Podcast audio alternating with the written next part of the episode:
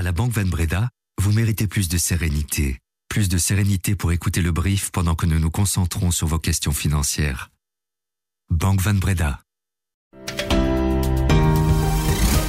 Bonjour à toutes et à tous. Nous sommes le mercredi 18 octobre et voici notre regard sur l'actualité, l'essentiel pour celles et ceux qui ont l'esprit d'entreprendre. Le brief de l'écho.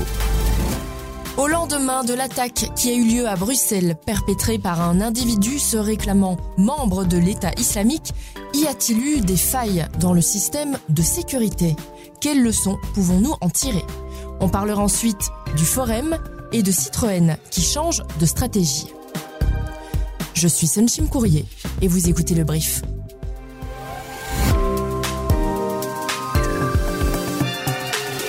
Le brief, cette info dès 7h. L'auteur de l'attentat de lundi soir dans le centre de Bruxelles, Abdesalem Laswed, était un individu radicalisé connu des services de police. L'homme a été abattu lors de son interpellation, mais sa présence illégale sur le territoire belge a suscité des critiques virulentes contre le gouvernement et particulièrement contre la secrétaire d'État à la migration Nicole Demore. L'Office des étrangers connaissait en effet la présence de la Suède sur le territoire belge, mais ne l'avait pas communiqué aux forces de police locales de Scarbeck où il résidait. Y a-t-il eu des failles dans le système de contrôle? Corentin Di Prima, euh, vous êtes un de nos journalistes politiques. Vous avez suivi la conférence de presse euh, d'Alexander De Croo. Quelles sont euh, ces explications? Il s'agissait d'un Tunisien qui avait fait l'objet d'un ordre de quitter le territoire, donc il était en situation illégale en Belgique depuis le printemps 2021. Deux années et demie pendant lesquelles on n'a pas d'idée de ce qu'il a réellement fait ou de où il se situait. Sur les 25 000 personnes qui l'année passée ont fait l'objet d'un ordre de quitter le territoire, 5 000 personnes à peu près ont exécuté cet ordre. Ça veut dire que les quatre autres cinquièmes sont restés a priori toujours en Belgique. Les failles en termes de politique euh, d'asile se situent vraisemblablement là. Euh, le Premier ministre lui-même a reconnu euh, que ces ordres de quitter le territoire devraient être davantage appliqués concrètement. Évidemment, quel levier ce gouvernement pourra-t-il avoir pour améliorer la situation? Dès lors que les autorités fédérales de l'asile manquent de cruellement de moyens et que les pays de départ de ces, de personnes euh, sont pas très volontaires pour euh, reprendre des personnes qui sont, ont fait l'objet d'arrestations pour des délits. D'après les premiers éléments de l'enquête, il semble bien que la Suède a agi seule, ce qui a permis au gouvernement de redescendre le niveau d'alerte terroriste. Mais dans une vidéo postée sur les réseaux sociaux, l'auteur de l'attaque de la place Sainte-Tolette se réclamait de l'État islamique. On pensait Daesh hors d'état de nuire depuis sa chute en mars 2019. Pourtant, il ne faut pas minimiser la force de frappe de l'organisation terroriste. C'est en tout cas l'avis de Thomas Renard, directeur du Centre international de lutte contre le terrorisme. L'État islamique est une organisation qui est en pleine réorganisation et restructuration et qui gagne en puissance à la fois dans son berceau historique en Syrie et en Irak.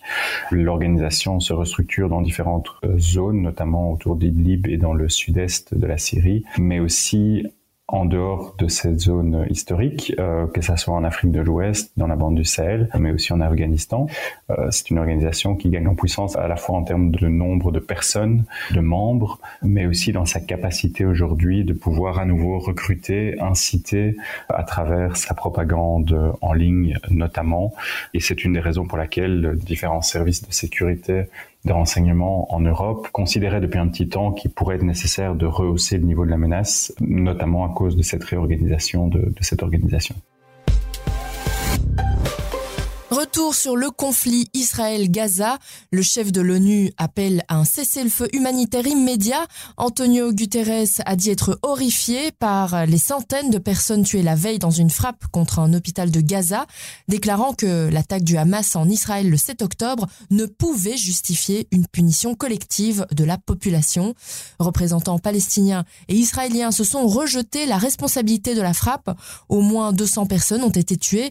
Cette explosion a provoqué des condamnations internationales et des manifestations à travers le monde musulman.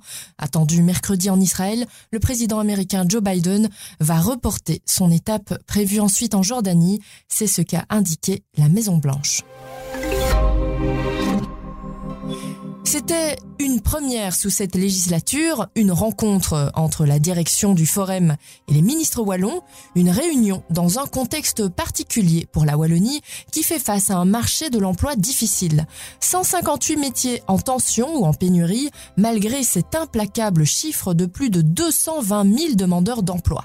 Sous la pression du gouvernement wallon, le Forum a présenté hier un plan d'action destiné à accélérer la mise à l'emploi des chômeurs et d'après les documents que l'école a pu consulter, le Forum veut mobiliser plus les demandeurs d'emploi inscrits depuis moins de six mois. Il ciblera aussi les entreprises qui recrutent dans les métiers en pénurie. Le deuxième axe du plan cible en particulier les 15 000 demandeurs d'emploi inoccupés qui recherchent du travail dans au moins un métier en pénurie. Dans tous les cas, ils seront contactés par téléphone.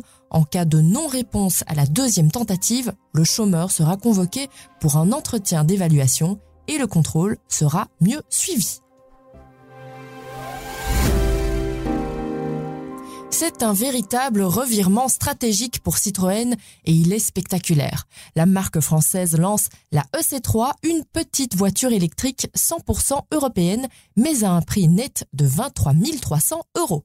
Jusqu'ici, les constructeurs occidentaux se concentraient plutôt sur le haut de gamme pour positionner leurs véhicules électriques, laissant les plus petits modèles bon marché à la concurrence chinoise essentiellement. L'arrivée de la petite Citroën électrique pourrait changer les choses. Benjamin Evrart, euh, bonjour. Bonjour Sun. Vous vous êtes euh, rendu à Meudon dans l'immense hangar Y où furent assemblés des dirigeables à la fin du 19e siècle pour assister à cet événement, une voiture électrique à moins de 25 000 euros. C'est une première donc et l'événement est de taille. Ce n'est pas tout à fait une première mais c'est clair que dans le segment des, euh, citadines électriques il n'y a pas beaucoup de véhicules à ce type de prix-là. Euh, on pourrait penser par exemple à la Dacia Spring de Renault mais elle est produite en Chine. À la grande différence la Citroën sera produite en Europe et donc c'est vraiment un changement c'est ce type de véhicule-là qui doit faire que le véhicule électrique sera adopté par les masses. Ça va aussi dans le sens de ce que disent toute une série d'ONG qui disent on peut produire des véhicules électriques abordables en Europe et il faut juste accepter de revenir avec des, véhicules avec des autonomies peut-être un peu plus raisonnables, même si on, parle ici de 320 km. Mais il faut peut-être sortir de, de ces gros SUV très chers si on veut que tout le monde passe à l'électrique. Et en quoi est-ce que cela va changer la donne? Ça peut vraiment changer les choses parce que finalement, à mesure que le réseau de recharge se développe, on se rend compte qu'on n'a peut-être pas besoin de véhicules avec des si grosses autonomies pour l'usage quotidien. Avoir un véhicule de 320 km d'autonomie, c'est finalement tout à fait suffisant. D'ailleurs, Citroën va arriver dans un deuxième temps avec une version avec encore moins d'autonomie de cette voiture, une voiture à moins de 20 000 euros sur le coup, qui n'aura que 200 km d'autonomie, mais qui montre aussi qu'en fait, le prix devient vraiment le premier frein pour le véhicule électrique, peut-être plus que l'autonomie, et il n'y a pas besoin d'aller dans des véhicules à 600 km d'autonomie pour tout un chacun, surtout si on veut des véhicules abordables.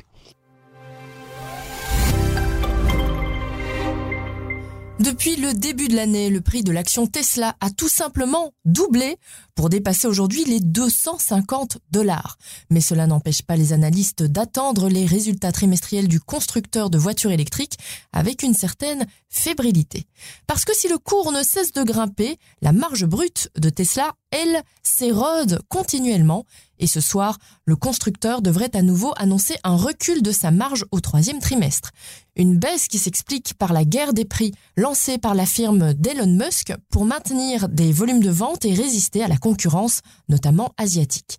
Mais l'action Tesla reste l'une des préférées des investisseurs privés, comme nous l'explique Jennifer Neal, journaliste au service Investir de l'écho. Eh bien, si on prend le côté des analystes, euh, il y en a beaucoup qui s'inquiètent euh, des marges de Tesla.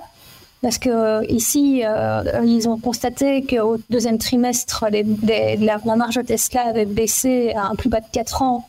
Et ça va encore baisser, puisqu'en septembre, le groupe a annoncé qu'ils avaient, qu'ils avaient encore baissé leur prix de vente et tous leurs modèles, en fait. Alors que si on regarde du côté des investisseurs particuliers, euh, fait, euh, les marges, ça n'intéresse pas du tout les investisseurs particuliers. Ce qu'ils regardent, c'est plutôt la, gamme de, de modèles que, que, Tesla va déployer en fait, dans, les, mois qui viennent. Euh, ce qui nous intéresse le plus, prochaine Cybertruck, c'est le, petit job de, Tesla qui doit venir sur le marché en 2024, on espère. Et alors aussi sur la nouvelle version de la Model S électrique qui, doit aussi, qui avait été dévoilée en septembre par la société. Et puis on attend aussi les résultats de Netflix aujourd'hui avec une croissance assez faible du nombre d'abonnés et assez peu de contenu ce trimestre. Hier soir, Wall Street a terminé en ordre dispersé. Le Dow Jones plus 0,04%, le Nasdaq moins 0,25%, le S&P 500 moins 0,01%. Le groupe Umicore grimpait, lui, de 13% hier à la bourse de Bruxelles. La raison de cette euphorie assez inattendue, c'est une baisse de ses dépenses d'investissement dans les trois ans à venir. Cette réduction des besoins de financement résulte de subventions et d'aides publiques plus élevées que prévues. Le groupe belge va notamment bénéficier d'aides importantes au Canada. Umicore a en effet entamé la construction d'une nouvelle usine en Ontario elle doit approvisionner le marché nord-américain en batteries pour véhicules électriques dès fin 2025. Par ailleurs, le carnet de commandes de matériaux de batterie est plutôt bien rempli. La preuve, 190 gigawatts de volume en matériaux actifs cathodiques pour 2027. Bonne nouvelle pour les contribuables qui doivent rentrer une déclaration d'impôt complexe. Le délai est prolongé d'une semaine. Cela concerne les contribuables qui doivent remplir la deuxième partie de leur déclaration. C'est le cas des indépendants, des indépendants complémentaires ou de ceux ou celles qui perçoivent des bénéfices, des profits ou des revenus professionnels étrangers. Le dernier délai, c'était normalement aujourd'hui. Il est reporté donc d'une semaine en raison d'une attaque de hackers sur les sites du SPF Finance. Vous venez d'écouter le brief. Laurent Fabry a préparé cet épisode. Pour nous encourager, abonnez-vous et partagez ce podcast sur vos réseaux sociaux. On se retrouve demain. Bonne journée